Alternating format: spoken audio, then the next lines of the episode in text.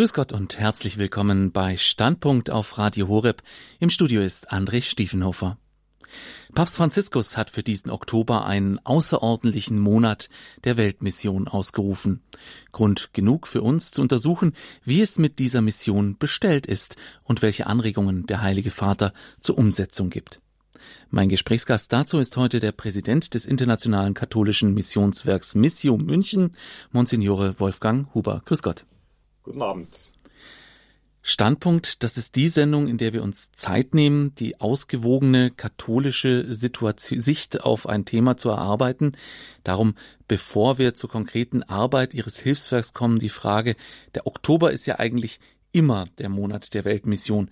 Wieso hat der Papst diesen Oktober jetzt noch einmal außerordentlich genannt? Ich denke, wichtig dabei ist, dass wir hier bei uns in Deutschland und in Bayern in ganz besonderer Weise diesen Monat der Weltmission ja auch immer so begehen. Das geschieht nicht in allen Ländern so, sondern in den anderen Ländern ist es oft nur der Sonntag der Weltmission, der dort gefeiert wird. Und so hat er jetzt noch einmal gerade auch mit Blick auf seinen Vorgänger Benedikt den 15., der vor 100 Jahren das Schreiben Maximum Illot herausgegeben hat, wo der Blick eben noch einmal in ganz besonderer Weise geweitet werden sollte, dass wir als katholische Kirche eine allumfassende Kirche auf dieser Welt sind, dass dies für uns in besonderer Weise in den Blick kommt. Und ein zweiter Teil, denke ich, ist dabei dann auch jetzt gerade für uns in unserer doch eher säkulareren Welt hier in Westeuropa ganz wichtig, dass äh, Papst Franziskus noch einmal in ganz besonderer Weise sagt, missionarisch unterwegs zu sein, das ist nicht etwas für Experten, das ist nicht etwas für Leute, die jetzt in besonderer Weise irgendwie interessiert sind, sich in der Welt herumzutreiben, sondern es ist etwas, was jeden Christen angeht.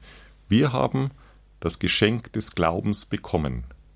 Wir dürfen die Freude und die lebensspendende Kraft des Evangeliums, die trostreiche Kraft des Evangeliums für uns entdecken. Diese sollen wir nicht für uns behalten, sondern dürfen mit anderen teilen und daraus die Welt gestalten. Und das ist es eigentlich, was es ausmacht, missionarisch unterwegs zu sein. Und da möchte er uns in ganz besonderer Weise jetzt, denke ich, auch bei uns noch einmal motivieren dazu. Ein typisches Franziskus-Anliegen, also so mal äh, religiöse Phrasen, die wir manchmal so im Kopf haben, auch zu hinterfragen und zu äh, schauen, wie sich das auf jeden Einzelnen von uns bezieht, wegzukommen von einem Dienstleisterdenken, ja, die Missionare, die machen das schon und ich, ja, ich nehme halt, ich mache, habe halt meinen Anteil daran durch äh, meine Kirchensteuer und durch das, was ich dann ins Säcklein gebe am Sonntag der Weltmission. Es gab auch einen offiziellen Anlass äh, für diesen außerordentlichen Monat der Mission. Das ist der 100. Jahrestag der Verkündigung des apostolischen Schreibens Maximum Illud von Papst Benedikt XV. Das sind mal wieder so Anlässe, die außerhalb des Vatikans wahrscheinlich äh, kaum jemand gedenken würde. Ähm, aber in seiner Botschaft zum Missionsmonat hat sich äh, Papst Franziskus, Franziskus darauf bezogen und hat einen recht interessanten Satz gesagt, den ich hier mal vorlesen möchte. Und zwar durch unsere Gemeinschaft mit Gott Vater, Sohn und Heiligen Geist sind wir mit so vielen unserer anderen Brüder und Schwestern zu einem neuen Leben geboren worden. Dieses göttliche Leben ist kein Produkt, das wir verkaufen. Wir werben keine Andersgläubigen ab, also er schreibt da was von Proselytismus, das ist so das Fachwort dafür. Also wir werben keine Andersgläubigen ab. Es ist ein Schatz, der gegeben, kommuniziert und verkündet werden soll. Also das ist die Bedeutung von Mission und das schließt auch an das an, was Sie, Monsignore Huber, eben gesagt haben. Also es ist eine sehr persönliche Geschichte und jetzt äh, kein Marketing in dem Sinne. Aber Sie, Monsignore Huber, Sie müssen Marketing machen, weil Sie müssen Spenden werben. Sie verkaufen aber kein Produkt, sagt der Papst. Wie wirkt sich dieses Papstwort auf Ihre Arbeit aus? Für uns ist es eben ganz wichtig, wie Sie das gerade gesagt haben, dass wir als äh, päpstliches Missionswerk eben nicht irgendeine NGO sind, die jetzt nur Fundraising betreibt, um bestimmte Dinge dann zu ermöglichen, sondern für uns geht es darum, dass wir mit den Christinnen und Christen all over the world eben auch eine Beziehungspflege haben, dass wir mit ihnen uns austauschen, dass wir spüren und erfahren können, wir sind eine Familie Gottes, dass wir miteinander auf dem Weg sind und dass wir uns eben dann eben immer wieder auch bewusst machen, all das, was wir tun, das ist keine Einbahnstraße. 1838, als die ersten Missionare eben von Bayern hier unterwegs gewesen sind, wie der Ludwig Missionsverein und heutige Mission München gegründet worden sind, da war es so, diese Menschen zu unterstützen. Und das war aber nicht von Anfang an auch gleich so gedacht zu sagen, also nur hier müssen wir Geld sammeln und das äh, dann eben für Projekte einsetzen, sondern da ging es von Anfang an schon darum, dass drei Dinge wichtig sind. Das eine war der spirituelle gemeinsame Austausch. Jedes Mitglied hat sich verpflichtet, ein Gegrüßet seist du Maria und ein Vater unser für die Missionare und die ihnen anvertrauten Menschen zu beten. 30 Pfennig zu geben, damit Projekte initiiert werden können und dann auch gleichzeitig eine Zeitschrift zu gründen, damit die Menschen hier bei uns eine Möglichkeit haben und zu sehen, wie wird in Afrika, wie wird in Amerika, wie wird in diesen Ländern und Kontinenten der christliche Glauben gelebt und wie können wir vielleicht auch davon inspiriert werden. Und ich glaube, dass das bis zum heutigen Tag eines der schönsten ist, dass wir zum einen natürlich, wie Sie gesagt haben, um Projekte zu unterstützen, auch schauen müssen, dass wir Spenden bekommen. Und da bin ich allen Spenderinnen und Spendern immer dankbar, dass sie uns helfen, das zu tun, aber das können wir nicht tun ohne sie, sondern wir sind mit ihnen unterwegs und wir können dann mit den Menschen vor Ort bestimmte Dinge initiieren. Und das ist, denke ich, schon eine großartige Sache. Und in diesem Austausch miteinander, wenn das so gut funktioniert und geschieht, dann glaube ich, sind wir auf dem richtigen Weg, dass wir als Familie Gottes auf dieser Welt auch tatsächlich bestimmte Dinge gestalten können. Was unterscheidet sie denn eigentlich von weltlichen Hilfswerken, in denen ja auch Menschen mit hohen ethischen Ansprüchen arbeiten? Ich würde jetzt äh, von der Unterscheidung her, denke ich, einmal noch ganz wichtig darauf hinarbeiten wollen und auch darauf hinarbeiten, dass wir ein Teil dieser unsere Kirche sind und dass wir, wie es ganz am Anfang schon gesagt worden ist, als ein Teil dieser Kirche dann eben auch das umsetzen können, was es bedeutet, heute missionarisch unterwegs zu sein. Unser Auftrag ist es, das Evangelium zu verkünden, aus dem Evangelium motiviert heraus Lebensqualität für die Menschen vor Ort zu schaffen.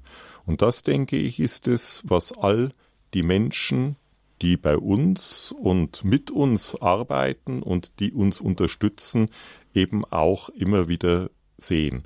Andere machen manche Projekte, sie machen sie sicher sehr gut auch, denke ich, aber die Frage dessen, dass wir sagen, wir haben eine weitere Motivation. Wir haben die Motivation, dass Jesus Christus in dieser unserer Welt lebendig werden kann. Das unterscheidet uns, denke ich, von allen anderen Hilfswerken. Damit man Jesus Christus lebendig machen kann, braucht es den Glauben daran. Mission ist also nur möglich, wenn man selber glaubt, wenn man selber an Christus glaubt, wenn man selber die Möglichkeit hat, das vorzuleben, was man verbreiten möchte. Jetzt attestierte Papst Franziskus in seinem Schreiben an die deutschen Katholiken im Juni unserer Kirche einigen Handlungsbedarf. Er schrieb, Heute stelle ich gemeinsam mit euch schmerzlich die zunehmende Erosion und den Verfall des Glaubens fest, mit all dem, was dies nicht nur auf geistlicher, sondern auch auf sozialer und kultureller Ebene einschließt. Sogar in sogenannten traditionell katholischen Gebieten gibt es einen drastischen Rückgang der Besucher der Sonntagsmesse sowie beim Empfang der Sakramente. Sehen Sie diesen Glaubensschwund als ein Problem für die Mission allgemein und für Ihre Arbeit konkret? Für mich ist es eher auch noch einmal eine Motivation, dass wir von den Partnerinnen und Partnern aus den anderen Kontinenten uns hier, da wo wir leben, in unserer schönen bayerischen Heimat, noch einmal motivieren lassen, dass Glaube eine ausstrahlende Mission hat, dass Glaube ein fröhliches Leben ermöglicht und dass Glaube eine Lebensperspektive hat, die über das Heute und das Morgen hinausgeht. Und ich denke, dass das eben dann der andere Teil des Auftrags ist, den wir als päpstliches Missionswerk haben, dass wir nicht nur eben in die anderen Kontinente schauen, sondern dass wir auch zu uns hier schauen. Und genau das möchte Papst Franziskus ja mit seinem außerordentlichen Monat der Weltmission auch noch einmal stärken. Er sagt, jeder Mensch ist ein Missionar. Eben nicht nur die, die vielleicht glauben, dass sie irgendwo unterwegs sind, sondern jeder hat etwas zu geben und keiner hat nichts zu geben. Um das zu stärken, um die Menschen hier dazu zu motivieren und vielleicht auch von den Gläubigen in Afrika, Asien und Ozeanien sich anstecken zu lassen. Deswegen laden wir sie ja auch immer wieder ein und schauen, dass wir hier Kooperationen herstellen können. Das ist für mich eher eine Motivation zu sagen, also da müssen wir schauen, dass wir unseren Glauben hier bei uns auch stärken können und dass das hoffentlich auch eine gute Mission sein kann.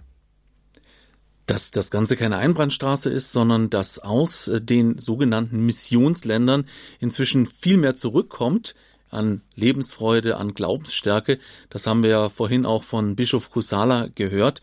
Und das ist, denke ich, für jeden ähm, erlebbar, der in seiner Pfarrei äh, mit, mit Menschen aus anderen Kontinenten zu tun hat, die uns hier besuchen. Und das ist natürlich auch eine tolle Aufgabe äh, für ein Hilfswerk, dass man seine Projektpartner nach Deutschland holt und äh, somit die unterschiedlich gelebten Glaubensformen anderer Kontinente auch hier erlebbar macht.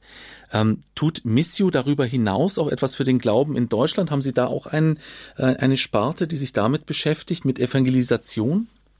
Natürlich ist unsere große Bildungsabteilung und der Bildungsauftrag, den wir hier jetzt haben, äh, bei uns auch immer wieder in Schulen, in verschiedenen Pfarreien, in verschiedenen Gemeinschaften unterwegs. Das Gebet, das uns immer wieder auch begleitet, wo wir verschiedene Angebote dann eben auch noch einmal machen.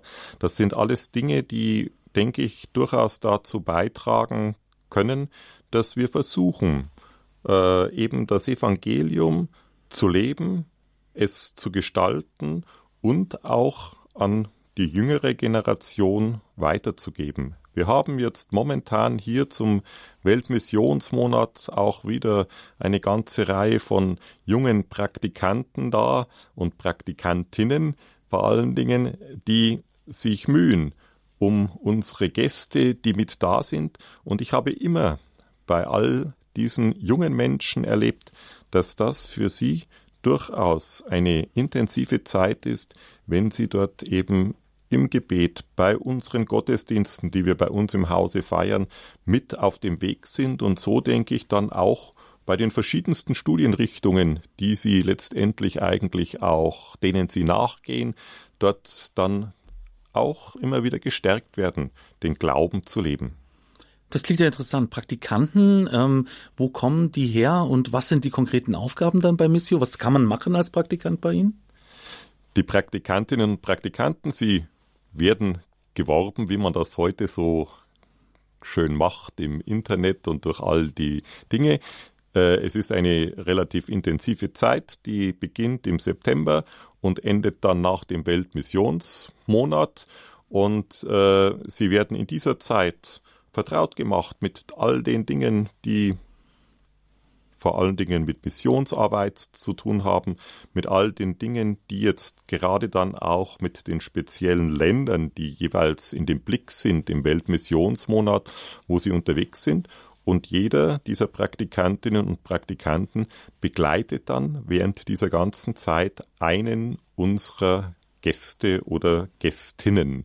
Wir haben ja auch äh, Ordensschwestern da und wir nennen sie immer, beziehungsweise auch die Gästinnen und Gäste sagen immer, das sind unsere Schutzengel, weil sie mit uns unterwegs sind und uns jetzt hier äh, in Bayern in besonderer Weise dann eben auch zeigen, wo und wie der Glaube dann auch hier gelebt wird. Denn man muss auch wissen, dass eine ganze Reihe von den Gästinnen und Gästen zum Teil zum ersten Mal hier außerhalb ihres eigenen Landes sind. Und das ist natürlich eine sehr schöne Aufgabe, so jemanden durch äh, das Land zu führen, durch die ganzen äh, Projekte zu führen. Ich denke mal, das äh, ja, bildet auch heran, das ähm, ähm, ähm ermöglicht einem dann auch selber eine Mission zu sein. Radio Horeb, Ihre christliche Stimme, der außerordentliche Monat der Weltmission ist heute unser Thema in Standpunkt und zu Gast im Studio ist dazu Monsignore Wolfgang Huber, Präsident des Internationalen Katholischen Hilfswerks Missio München. Monsignore Huber, noch bis zum 27. Oktober tagt in Rom die sogenannte Amazonas-Synode. Das ist jetzt nicht unbedingt Ihre Gegend, beziehungsweise ist überhaupt nicht Ihre Gegend. Sie sind ja hauptsächlich für Asien und Afrika äh, zuständig und Ozeanien. Ähm, dennoch, über die Amazonas-Synode wird sehr viel gesprochen und ich denke, dass so zumindest die allgemeineren Besprechungen dort auch für Sie interessant sind und für Ihre Arbeit. Äh, was für eine Bedeutung hat denn diese Synode? Inwiefern äh, beobachten Sie Sie sie? Sie haben es schon gesagt, es ist jetzt nicht unser Schwerpunkt, äh, aber weil das, äh, denke ich, dann eben auch äh, Adveniat hauptsächlich betrifft. Aber wir haben natürlich auch Missionarinnen und Missionare aus unserer bayerischen Heimat, die in diesen Ländern unterwegs sind, für die wir durchaus auch immer wieder tätig sind. Zum einen denke ich, geht es zunächst einmal im Kontext wirklich auch darum zu sagen, also das ist jetzt eine Synode, die sich mit einem speziellen Gebiet befasst. Und da muss ich jetzt sagen, werde ich nicht derjenige sein, der irgendwelche Ratschläge gibt oder vielleicht auch irgendwelche Erwartungen letztendlich eigentlich auch formuliert, denn ich glaube, dass das denen, die dort als Missionarinnen und Missionare, als Priester, als Ordensleute unterwegs sind, obliegt oder Bischöfe, die dort eben tätig sind. Die müssen, glaube ich, zusammen mit dem Heiligen Vater schauen, wie kann Kirche in diesem Bereich tätig sein, so dass, was wir am Anfang gesagt haben, missionarisches Handeln dort auch äh, geschehen kann. Es wird in ganz besonderer Weise natürlich jetzt auch häufig von Deutschland aus äh, betrachtet. Ich glaube, wir müssen dort ein bisschen aufpassen, dass wir hier nicht in einem postkolonialen Stil dann Erwartungen oder andere Dinge dort hinein interpretieren oder hineinbringen, sondern ich bin derjenige, der einfach jetzt einmal hinschaut und sagt, was wird dort diskutiert, wie werden die Dinge besprochen miteinander und welche Lösungen werden gesucht, dass das Evangelium in Amazonien gut gelebt werden kann. Und wenn das für uns, vielleicht dann auch für Afrika, für Asien, Ozeanien dann äh, Möglichkeiten eröffnet, die gut sind, dann denke ich, muss gerade müssen die Verantwortlichen in diesen Ländern dann hinschauen und sagen, was passt für uns. Das Besondere an der sogenannten Amazonas-Synode ist ja gerade, dass sie eine Regionalsynode ist. Das heißt, dass es im Grunde die dort tätigen Bischöfe und Geistlichen und Ordensleute äh, angeht und dass sie dort beraten, dass also, ähm, sagen wir mal, externe Bischö Bischöfe sehr rar gesät sind, die dort mitberaten. Was halten Sie denn von diesem äh, besonderen Format? Wäre das vielleicht auch für Ihre Projektregionen interessant? Es gab ja schon auch und gibt auch immer wieder äh, die Stimmen einmal zu sagen, äh, wie kann das vielleicht mit Blick auf Afrika sein, wie kann das mit Blick auf Ozeanien durchaus auch einmal sein. Und das hielte ich für durchaus eine, eine große und gute Möglichkeit. Ich sehe, dass die Bischöfe und die Ordensleute aus Afrika gerade jetzt und auch aus äh, Asien in einem guten Kontakt mit dem Heiligen Vater stehen und dass sie dort immer wieder auch Dinge entwickeln und hinschauen, wie verschiedenste Möglichkeiten eröffnet werden können, zum Beispiel die Ausbildung der Priester, die Ausbildung der Ordensleute, die Ausbildung von Katechistinnen und Katechisten und deren Einsatz. Das sind, denke ich, alles so Dinge, die dort dann, glaube ich, auch noch einmal in besonderer Weise bedacht werden können und bedacht werden dürfen und die jetzt nicht von uns ausgesteuert werden sollten, sondern von den Leuten, die vor Ort Verantwortung tragen und dann vielleicht aber auch für uns eine Möglichkeit darstellen und sagen, naja, schauen wir einmal hin. Wenn wir heute bei uns in Europa vom Priestermangel sprechen, äh, was bedeutet das äh, vielleicht auch, wie Katechistinnen und Katechisten in Burkina Faso oder sonst wo unterwegs sind? Könnte das nicht vielleicht auch eine Möglichkeit sein, dass wir hier bei uns eben auch in dieser Ausbildung oder in diesen Region oder in dieser in diese Möglichkeiten dann hineinschauen, um für uns auch äh, für die Menschen ein Evangelium dann auch äh, vor Ort in verschiedensten Dingen dann auch lebbar machen. Also zum einen eine Regionalsynode als ein Format, das eben den Menschen dort die Möglichkeit gibt, ihre eigenen pastoralen Möglichkeiten selbst auszuloten, selbst zu schauen, was macht in meiner Region Sinn, aber zum anderen auch die Auswirkungen dann auf die gesamte Weltkirche, wo jedes Land und jede Region schauen kann, aha, so machen die das dort. Die Kirche war ja schon immer kulturell so, dass sie in verschiedenen Kultur, Kulturen anders gewirkt hat, mit anderen Formen, mit anderen Riten. Ähm, also insofern das sich auch befruchten lassen. Das sind so diese zwei Aspekte, die ich da raussehe und die wir sicher, denke ich, auch von der Amazonas-Synode äh, mitnehmen können. Eine andere Geschichte ist natürlich auch die Frage nach der ähm, nach der Nachhaltigkeit, nach der nach dem Thema Schöpfung bewahren, was ja in der Amazonas-Synode denke ich auch ein besonderer äh, Diskussionspunkt ist jetzt mit den, Entwicklungen im Regenwald. Ähm, inwieweit ist auch das eine weltweite Herausforderung, die sich Ihnen stellt? Ich denke, dass hier ja es schon ganz gute Vorgaben gibt von Papst Franziskus mit seiner Enzyklika Laudato Si. Und äh, er hat dort ja in ganz besonderer Weise auch noch einmal darauf hingewiesen und gesagt, wir haben nur dieses eine Haus, unsere Erde. Und für uns kommt es darauf an, dieses eine Haus zu gestalten und da wird uns klar, dass wir alle miteinander verbunden sind, auf verschiedenste Art und Weise, dass wir füreinander und miteinander Verantwortung zu tragen haben.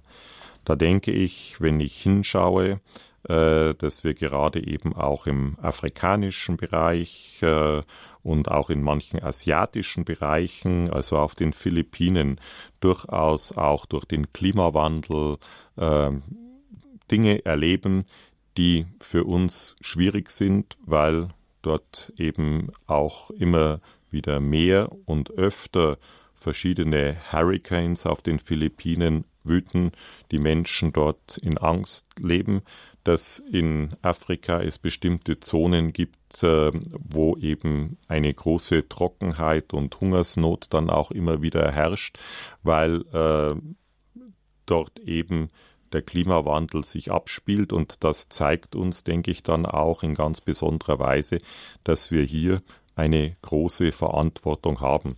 Der Regenwald in Amazonas ist natürlich dann eben auch etwas, was uns äh, das zeigt. Und ich denke, dass wir hier bei uns, und das versuchen auch wir immer wieder auch aufmerksam zu machen, auch im Sinne von Papst Franziskus zu sagen, wie gestalten wir dieses unser Haus und unser Leben. Es gibt viele Menschen bei uns auch in Europa, eher vielleicht auch aus dem säkularen Bereich, die diese Enzyklika Laudato Si sehr bejubelt haben. Aber die Frage, wenn es dann darum geht, welche Konsequenzen ziehst du daraus für dein eigenes Leben, da wird es dann oft ein klein wenig still. Und ich merke das manchmal auch in manchen Gesprächen, wo ich das dann erlebe, wo viele Menschen Papst Franziskus zujubeln und sagen, das ist der gute Papst, das ist der, der die Dinge voranbringt. Aber oft hören sie dann vielleicht nur das, was sie gerne hören wollen und nicht das, wo es teilweise, denke ich, sicher auch an unser Eingemachtes geht und um die Frage der Veränderung des eigenen Lebensstils. Auch das gehört dazu, wenn man selbst Missionar sein will. Auch das ist ein Aspekt des außerordentlichen Monats der Weltmission. Darüber spreche ich hier mit Monsignore Wolfgang Huber, Präsident des Internationalen Katholischen Hilfswerks Missio. Nachdem wir jetzt so allgemein über Mission und was bedeutet dieser äh, Missionsmonat so im Allgemeinen gesprochen haben, wollen wir uns jetzt gleich der konkreten Arbeit von Missio, von diesem Hilfswerk zuwenden, nach einer kurzen Musikpause.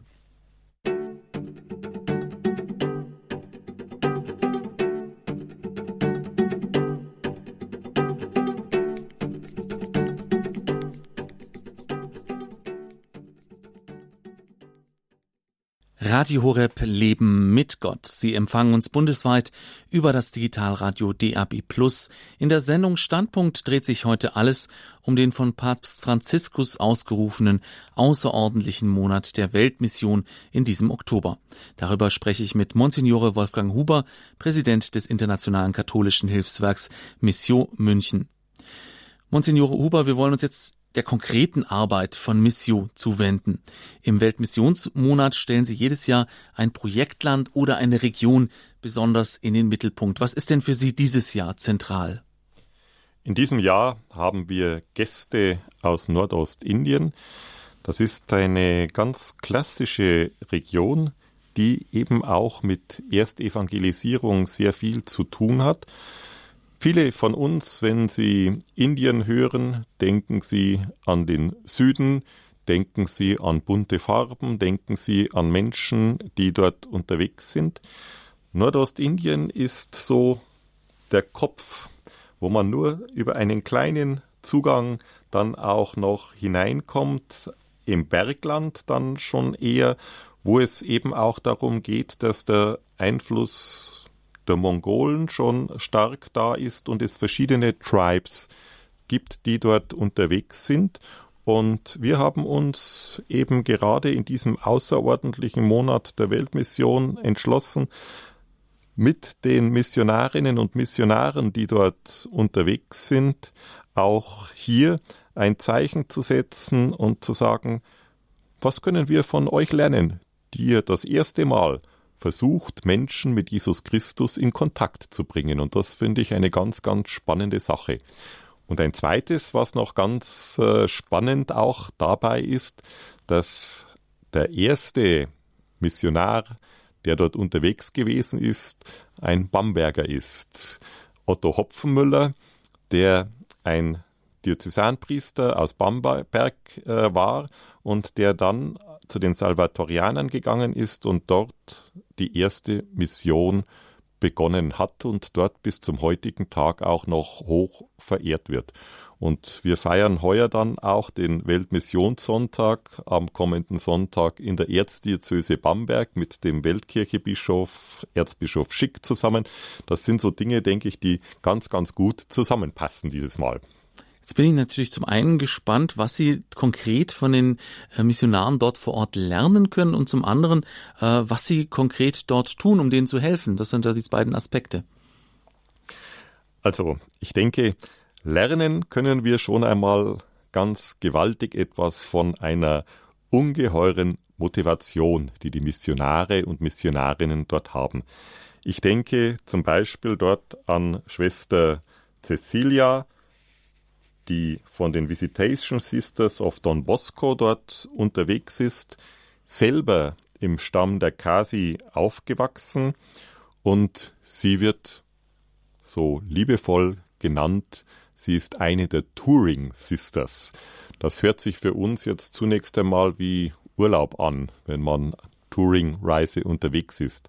Aber wer mit ihr schon einmal unterwegs gewesen ist, und ich durfte das im Februar dann auch sein, der sieht, wie sie sich zu entlegenen Stämmen aufmacht, in wirklich auch äh, Gegenden, wo bei uns, denke ich, jetzt einmal auch die ganzen Bergwege noch äh, gute Straßen sind, der sieht, dass sie aus dem Evangelium motiviert dort unterwegs ist. Sie geht dorthin, Sie versucht mit den Menschen dort sich auszutauschen, ihnen zu helfen, vor allen Dingen auch den Frauen eine Unterstützung anzubieten, wie Familienleben gestaltet werden kann, wie letztendlich eigentlich auch von all den Dingen, die wir vielleicht heute so bei uns jetzt als erstes nicht im Blick hätten, von Hygiene im Haus bis all die Dinge, die notwendig sind für den Reisanbau und, und, und, damit nicht irgendwie dann letztendlich auch verbrannte Erde irgendwo hinterlassen wird von einem Stamm, das macht sie mit ihnen. Und sie teilt das Evangelium mit ihnen. Und das finde ich eine ganz große und großartige Sache, wie sie das miteinander, denke ich, auch immer wieder in Einklang bringt und dort dann auch eine ganze Stärkung der Menschen vonstatten geht. Sie selber ist eben, wie gesagt, im Stamm der Kasi aufgewachsen. Sie kennt die Leute ganz gut und sie kennt ihre Sprache und kann dort dann eben auch gut wirken. Und wir unterstützen sie natürlich dann auch in der Ausbildung der Mitschwestern. Wir unterstützen sie dann auch, wenn sie dort unterwegs ist, zum Beispiel eben auch, dass äh, Bibeln in der Kasi-Sprache herausgegeben werden können, dass verschiedene Projekte in Gesundheitsfürsorge, in der möglichen Leitung von neuen Katechistinnen und Katechisten dort dann eben auch äh, Unterstützung ihnen anheimkommt. Das sind so die Projekte, die wir dort machen. Es gibt aber noch eine ganz ganz Reihe anderer, die auch unterwegs sind. Wenn ich dort dann in der Diözese Tespur an den Bischof Michael Acasius Topo denke, dort sind hauptsächlich die Adivasi unterwegs. Das ist auch eine einheimische Urbevölkerung und äh, die sind vor allen Dingen auch als Teepflanzer da. Und er hat, wie er hingekommen ist, gespürt, dass diese Teepflanzer ausgebeutet werden von großen Konzernen. Und so hat er versucht, dort kleine Genossenschaften zu gründen, selbst sogar dann eine Möglichkeit, um Tee letztendlich eigentlich dann auch zu produzieren und den kleinen Bauern dort dann ein gerechtes, gutes Einkommen zu verschaffen, so dass sie nicht in der Sklaverei enden müssen. Er hat dann auch immer wieder einmal gesagt, für mich ist es wichtig, dass ich einem hungrigen Magen nicht das Evangelium predigen kann, sondern ich muss schauen, dass die Menschen anständig versorgt werden und dabei unterstützen wir ihn ebenso. Ich kann auch noch auf Bruder Colintius hinweisen. Er ist ein Missionsbrüder der heiligen Franziskus. Die haben in Orlanghada in der Erzdiözese Shillong ein Ökospiritualitätszentrum errichtet wo es eben auch darum geht, wie kann ich den Einheimischen, die dort leben, zeigen, dass die Bewahrung der Schöpfung ein ganz wichtiges Element ist und trotzdem aus einer vernünftigen Art und Weise vor allen Dingen der Kautschukproduktion dann eine Möglichkeit schaffen, dass eben nicht der Stamm von einem Ort zum anderen zieht und dann dort letztendlich eigentlich nur immer wieder, so wie ich es vorher schon einmal gesagt habe, verbrannte Erde hinterlasse. Und er sagt eben auch, in dieser Gesorge um das gemeinsame Haus, von dem wir vorher schon mal gesprochen haben, der Umweltschutz, die Entwicklung, sie müssen Hand in Hand gehen, weil uns das auch das Evangelium lehrt. Das sind so ein paar Dinge. Ich könnte noch die Schwester Martina nennen, die mit kleinen christlichen Gemeinschaften unterwegs ist und vor allen Dingen in einem Bereich, wo es einen großen ungesicherten Kohleabbau gab, den Menschen dort Hoffnung und Perspektiven ermöglicht, weil sie sagt, wir müssen bei den Menschen das Verhältnis und das Verständnis aufbringen, dass sie ein Teil der Kirche und damit der Gemeinschaft sind, die sie gestalten können und so auch ihre Zukunft gestalten können. Und dann ein ganz großer Mann, denke ich, der emeritierte Erzbischof von Guwahati, Er ist 2012 emeritiert worden und ist aber bis zum heutigen Tag noch ein ganz großer, gefragter Mensch, wenn es darum geht, Friedensstifter zu sein. Er wurde 2002 auch für den Friedensnobelpreis vorgeschlagen und er ist es, der immer wieder zwischen den verschiedenen Stämmen, zwischen den verschiedenen Tribes, dort wo es Spannungen gibt, auch zwischen den Religionen, die dort sind, als Friedensstifter tätig zu sein, weil er den Dialog pflegt. Er sagt, das ist manchmal anstrengend, weil es Zeit braucht, weil es auch Demut braucht. Aber das ist der einzige Weg, wie wir miteinander gut leben können. Er sagt, auch die Krieger wollen Frieden. Und unser Beitrag ist es, ein Klima des Dialogs zu schaffen, weil Jesus Christus immer auf die Menschen hingeschaut hat, was brauchen sie, was ist notwendig für sie. Viele beeindruckende Beispiele. Was mir jetzt aufgefallen ist, das sind natürlich alles Einzelpersonen. Ähm, kann ich mir das jetzt so vorstellen, dass die tatsächlich da alleine tätig sind oder haben die auch in eine Gruppe dabei? Das sind jetzt die Einzelpersonen, weil sie hier bei uns zu Gast sind momentan in den Klar. bayerischen Diözesen. Aber da steht natürlich ein Orden dahinter, da steht eine Diözese dahinter, da stehen Priester, da stehen äh, Laien dahinter, die miteinander das alles, denke ich, dann auch immer wieder mhm. gestalten. Ich habe jetzt die einzelnen Namen genannt, weil sie eben gerade bei uns da sind und ich mit ihnen unterwegs bin. Und äh, ich hoffe, dass vielleicht auch die ein oder der ein oder andere Hörer äh, ihnen begegnet, weil sie eben in den Diözesen unterwegs sind und dort eben auch äh, mit den Pfarreien, mit den Gemeinschaften, mit den Verbänden dort das ein oder andere veranstalten. Ich frage hauptsächlich äh, deshalb, weil das klingt so allumfassend, diese Arbeit, die diese Menschen tun, von der äh, vom Ackerbau äh, Ausbildung bis hin zur Bibelarbeit und dann noch irgendwelche äh, Ökospiritualitätszentren oder sowas. Äh, klingt für mich so, als ob das ein einzelner Mensch überhaupt nicht schaffen könnte, aber es ist wahrscheinlich auch gar nicht der Sinn der Sache. Ein einzelner Mensch kann das nicht schaffen. Ich denke, dass das immer wieder, und das ist ja das Schöne, denke ich, was wir jetzt heute Abend auch hier besprechen, dass wir miteinander als Kirche, dass wir miteinander als Glaubende gesandt sind.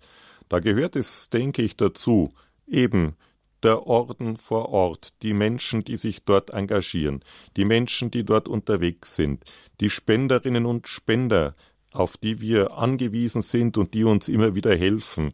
Wir, die wir vermitteln können und das ein oder andere initiieren können. Das ist, denke ich, schon ein großes gemeinschaftliches Werk und das ist, denke ich, immer schön. Ich sage immer, das ist das Schöne daran, katholisch zu sein.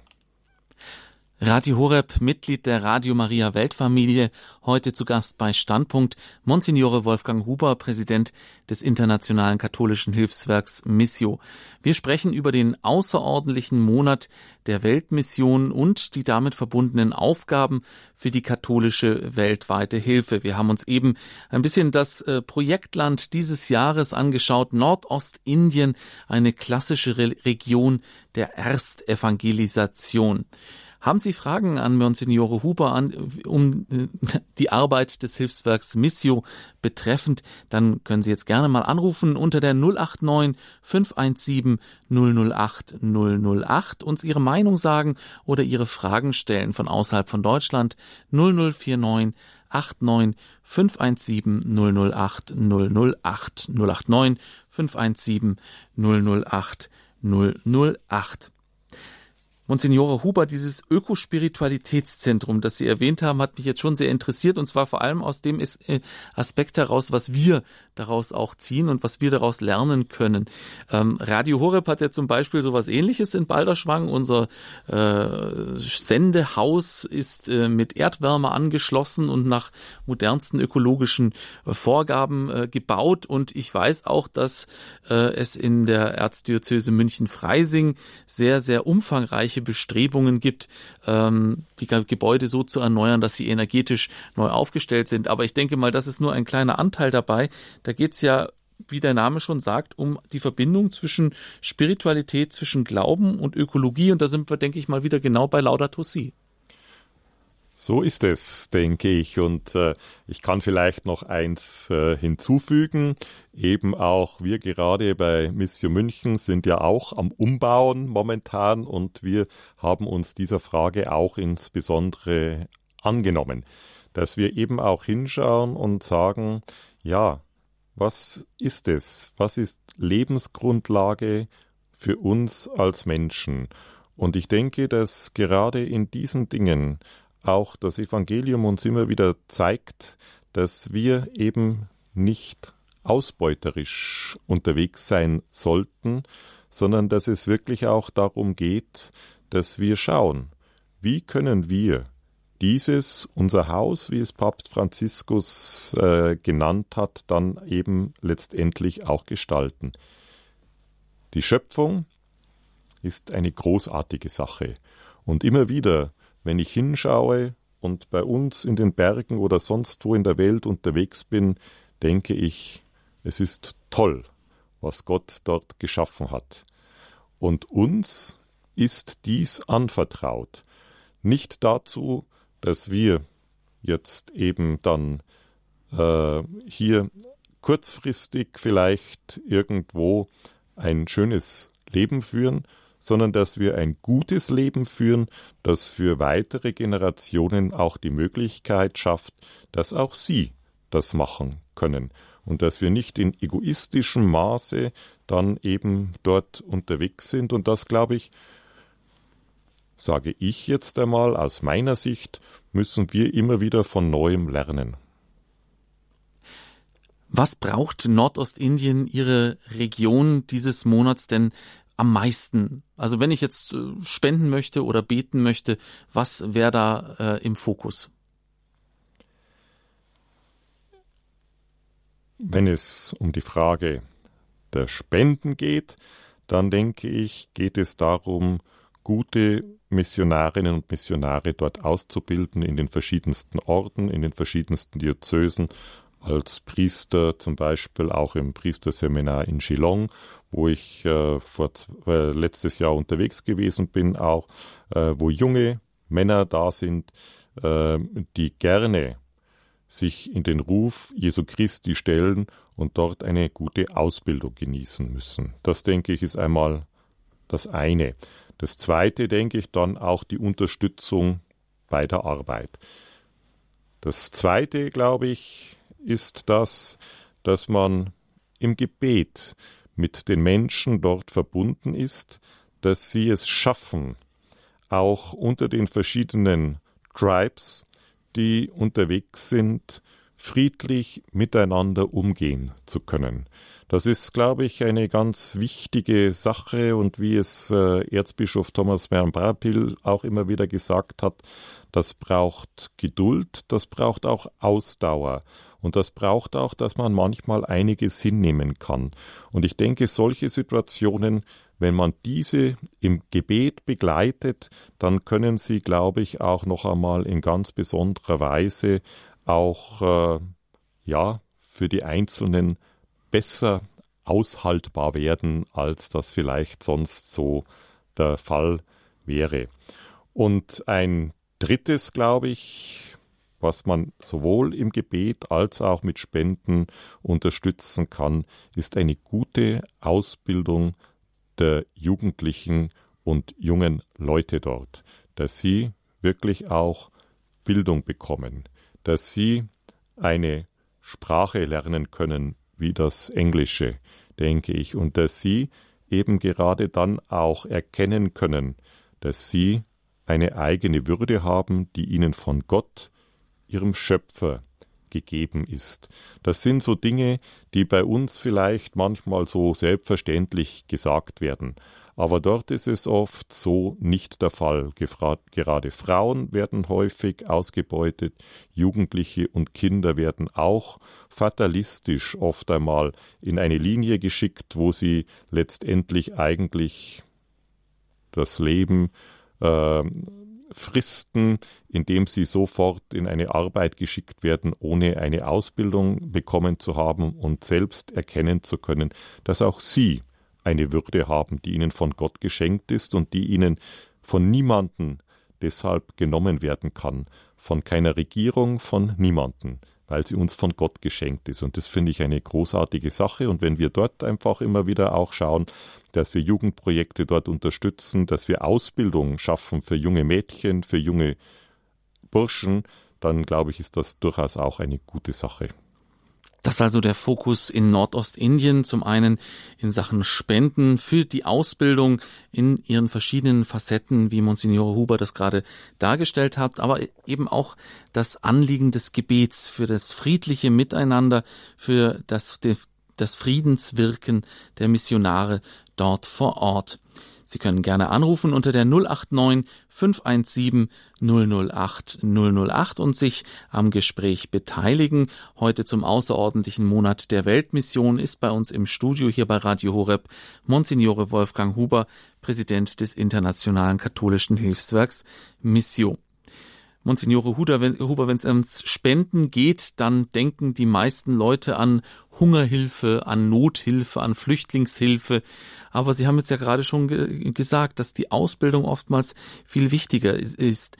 Was haben Sie denn allgemein für Projektgruppen und wie würden Sie die in eine Rangordnung bringen? Was ist denn Ihnen eigentlich am wichtigsten in Ihrem Wirken als Hilfswerk?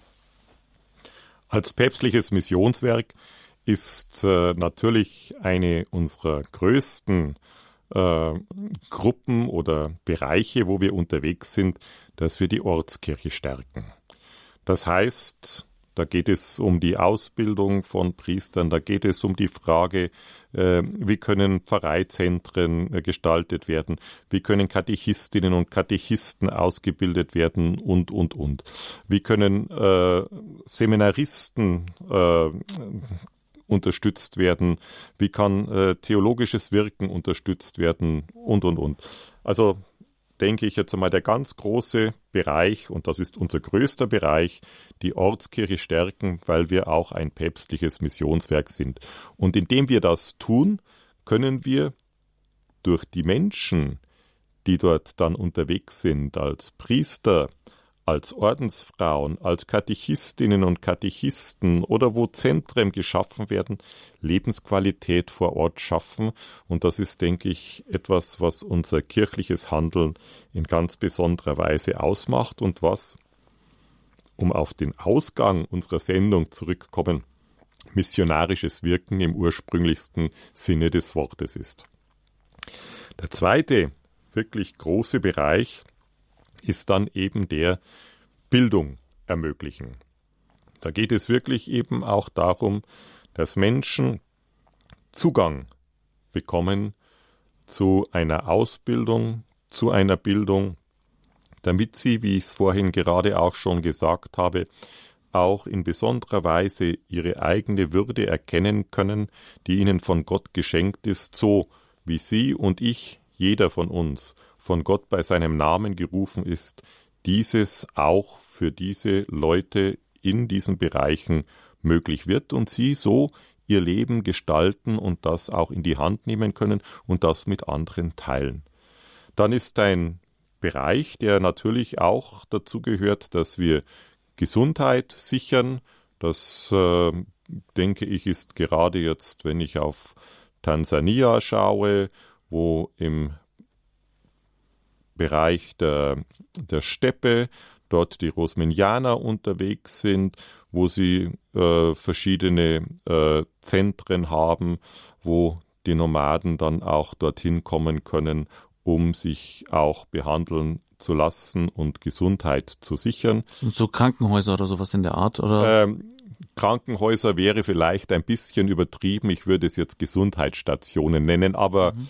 äh, es ist halt äh, ja, äh, eine meistens ein, eine, eine, ein, ein, ein Haus, wo vielleicht zwei oder drei Ärzte dann da sind, die dann eben die verschiedensten Krankheiten wie Malaria, wo es auch um die Frage von, äh, von Geburten dann geht. Es ist ja oft so, dass gerade ähm, viele von den äh, Nomaden, die unterwegs sind, häufig erst bei Geburten sehr spät, wenn es äh, Komplikationen gibt, dann äh, dorthin kommen. Und das ist oftmals sehr, sehr, sehr schwierig. Aber das habe ich dort auch erlebt. Aber das gibt es in Tansania, Burkina Faso, in, in verschiedensten äh, Regionen, aber auch in, dort in, in, auf den Philippinen.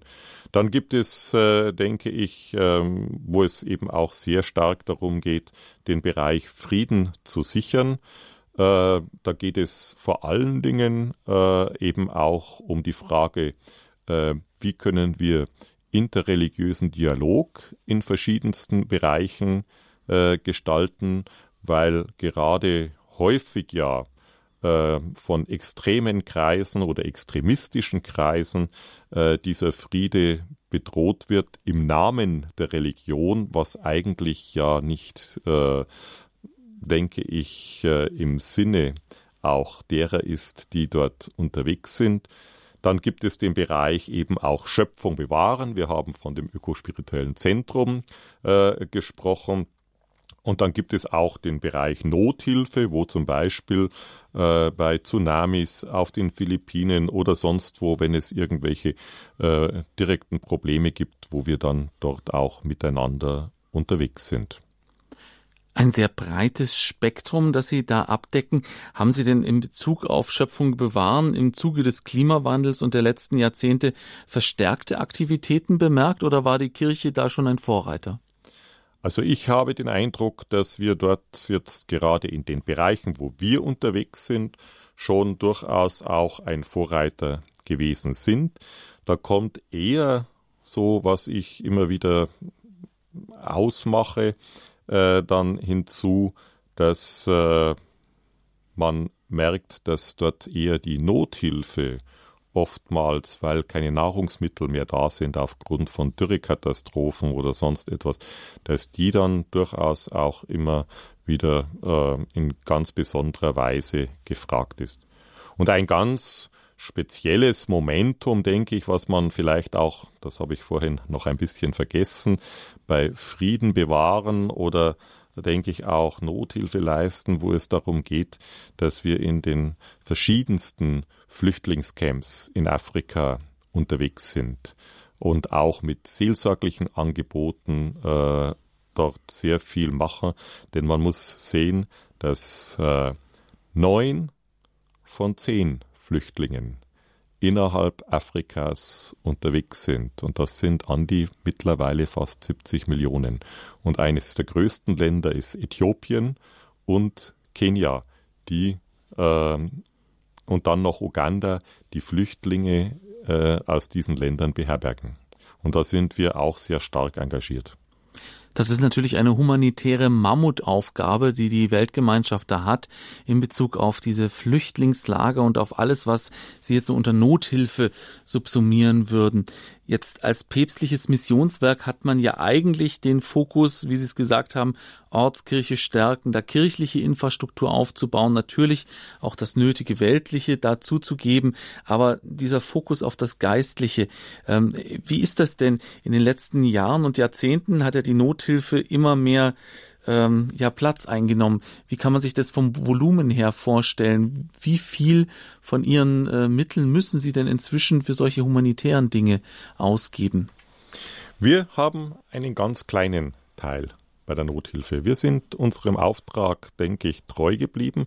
Wobei, also ich liebe diese Unterscheidung nicht so sehr, die Sie jetzt gemacht haben. Ich denke, wenn wir den inkarnatorischen Charakter Jesu Christi ernst nehmen. In ihm, in seiner Person, ist die Liebe Gottes zu uns Menschen bei uns in dieser Welt da. Und äh, wenn wir das sehen, wie er auf die Menschen in den verschiedensten Situationen zugegangen ist, dann denke ich, läuft sehr viel unter dem, was wir heute pastoral nennen würden. Ich würde diese Unterscheidung, das eine ist sozial, das andere ist das, das, das liebe ich eigentlich nicht so sehr, sondern ich denke, wenn wir missionarisch unterwegs sind, dann geht es darum, aus dieser Liebe Gottes zu uns Menschen äh, gespeist, Begegnungen mit den Menschen zu fördern, Lebensräume zu schaffen, dann gehört das für mich eigentlich alles zusammen und dann kann ich es nicht so denke ich, aufteilen. Ich glaube auch, dass es fast ein bisschen ein typisch deutsches Denken ist. Da haben wir was Soziales, da haben wir was Psychisches, da haben wir und so. Also ich glaube, dass das letztendlich eigentlich dem Menschen als Ganzes nicht entspricht. Und er, der Mensch, ist, denke ich, ein Geschöpf Gottes. Und als Geschöpf Gottes hat er auch Anspruch, denke ich, als solches wahrgenommen zu werden. Und da müssen wir schauen, was braucht's dazu. Radio Horeb Leben mit Gott heute zum außerordentlichen Monat der Weltmission mit Monsignore Wolfgang Huber, Präsident des Internationalen Katholischen Hilfswerks Missio. Wir haben uns gerade angeschaut, in welchen verschiedenen Bereichen Missio tätig ist. Wir wollen noch ein paar äh, Beispiele äh, dazu vertiefen. Monsignore Huber, Sie haben gerade das typisch deutsche Denken angesprochen und ähm, die Ganzheit des Menschen. Ähm, was haben Sie denn in Ihrer Zeit als Präsident von der Weltkirche da lernen können? Hatten Sie am Anfang auch so dieses aufgeteilte Denken und haben es erst gelernt, dass Sie das nicht so lieben wollen? Oder äh, was haben Sie denn am meisten gelernt von der Weltkirche? Also, dieses Aufgeteilte habe ich nicht gelernt, sondern das war für mich eigentlich schon auch seit, äh, denke ich, seitdem ich den Glauben mitgekriegt habe von meinen Eltern, ein Grundvertrauen von den Menschen in der Pfarrei, wo man gelebt hat, an den verschiedensten Stellen, wo ich unterwegs gewesen bin und tätig gewesen bin.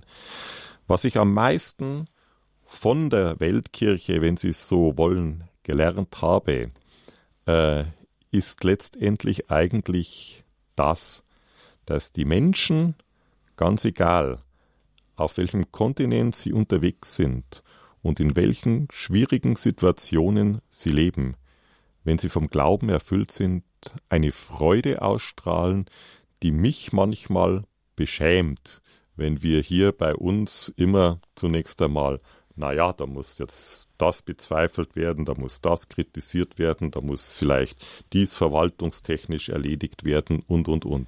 Aber die Menschen in dieser unserer Welt, die wenig haben, die vielleicht unter schwierigen Situationen leben, vom Glauben erfüllt sind, sie strahlen eine Freude und eine hohe Motivation aus.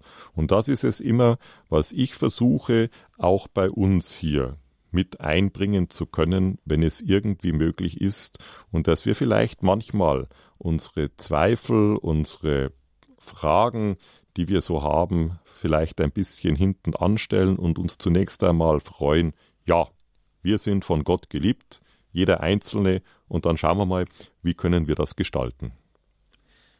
Sie haben vorhin den Bereich Frieden fördern angesprochen und hier insbesondere den interreligiösen Dialog, der für einige hierzulande sehr, sehr wichtig ist. Andere schauen ihn etwas sich skeptisch an, wie es ja so deutsche Art ist. Ne? Haben Sie da vielleicht ein Beispiel, was für Projekte aus dem Bereich interreligiösen Dialog Sie da fördern? Da könnte ich jetzt zum Beispiel nach äh, Burkina Faso schauen, wo wir insbesondere für Jugendliche eine Möglichkeit schaffen, dass dort in sogenannten Jugendcamps für Muslime, äh, Christen und auch solche, die der einheimischen Religion angehören, miteinander Workshops gestaltet werden, dass sie sich gegenseitig und miteinander besser verstehen.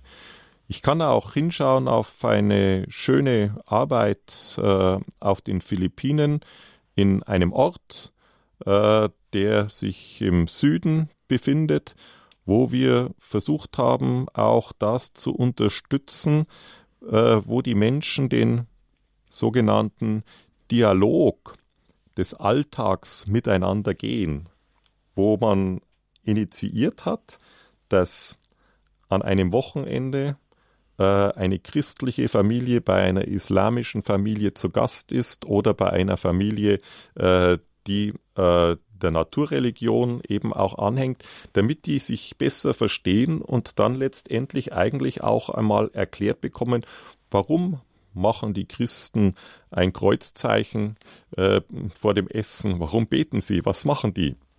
Und andersherum. Das sind so Dinge, wo es um den Alltag geht, denke ich.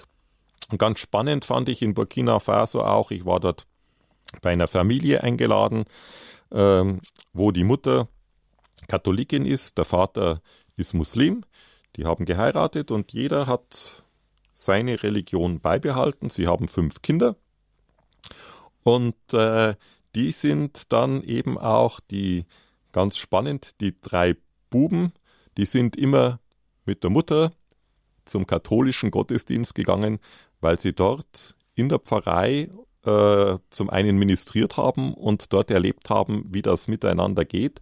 Und die beiden Mädchen sind mit dem Vater in die Synagoge gegangen. Und die haben dann als sogenannte Botschafter dort in Ouagadougou äh, geschaut, wie kann das gehen, dass Familien miteinander zusammenleben können und diese Beispiele dann auch weiterzugeben und zu erzählen. Das sind in Afrika ja relativ normale Konstellationen, wenn man sich ein bisschen umschaut, so gemischte Ehen zwischen Christen und Muslimen. Ist da ein anderer Blick auf Religion, als wir ihn hier in Mitteleuropa haben? Ich denke zum einen ja. Für sie gehört Religion zunächst einmal ganz automatisch zum Leben dazu.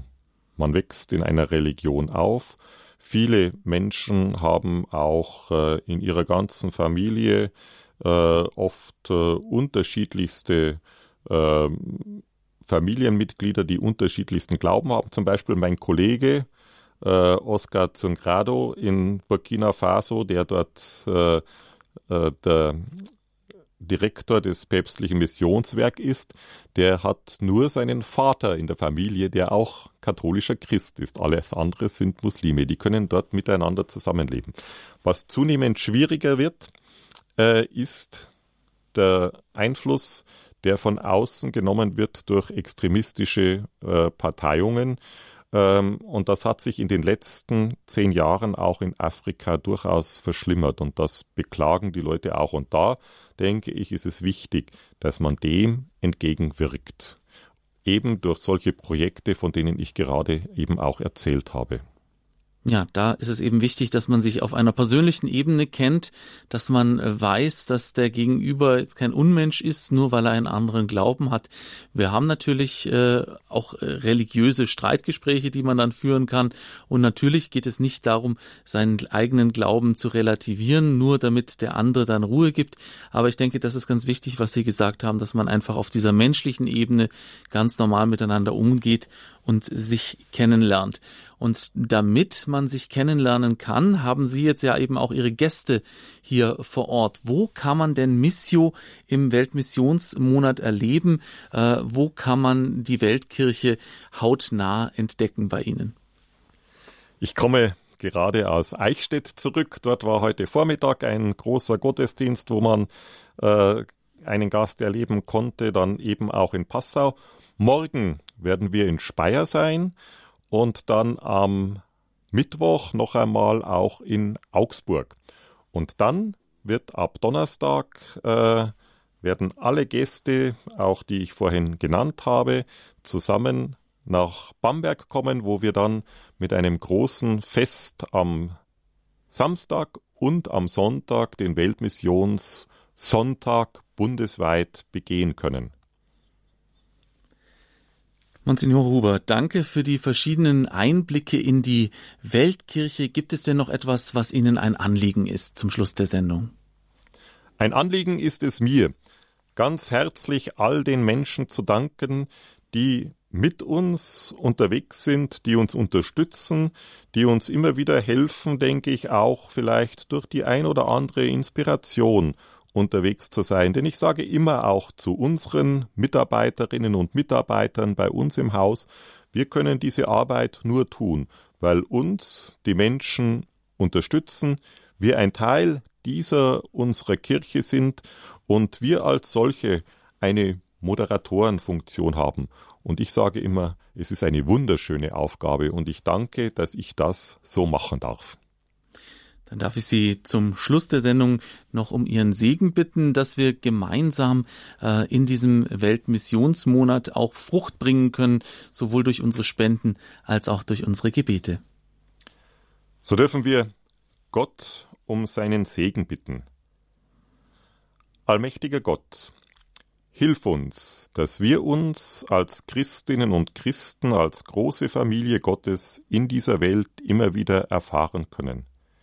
Hilf uns, dass wir uns gegenseitig unterstützen, dass wir uns gegenseitig motivieren, unseren Glauben zu leben, um so in der Nachfolge Jesu Christi Lebensräume und Lebensmöglichkeiten zu schaffen, wie du sie uns geschenkt hast. Und dazu segne und behüte uns der barmherzige Gott, der Vater und der Sohn und der Heilige Geist. Amen. Vielen Dank, Monsignor Huber, Präsident des Internationalen Katholischen Hilfswerks Missio. Das war die Sendung Standpunkt heute zum Thema Weltmission. Sie können diese Sendung nochmals hören, entweder in unserem Podcast auf www.horeb.org oder ganz einfach in der Radio Horeb App auf Ihrem Smartphone kostenlos herunterladen. Sie können natürlich auch einen klassischen Mitschnitt dieser Sendung bei unserem äh, CD-Dienst bestellen. Und ich darf Sie natürlich auch, auch auffordern, in diesem Weltmissionsmonat äh, sich auch mit der Arbeit von Missio weiter auseinanderzusetzen. Das geht natürlich sowohl bei den Veranstaltungen, die Monsignore Huber eben genannt hat, als auch auf der Webseite. Und auch hier bitten wir um Ihr Gebet und um Ihre Spende. Bei uns geht es jetzt in wenigen Minuten weiter mit dem Komplet, dem Nachtgebet der Kirche. Schön, dass Sie mit dabei waren. Es verabschiedet sich von Ihnen André Stiefenhofer.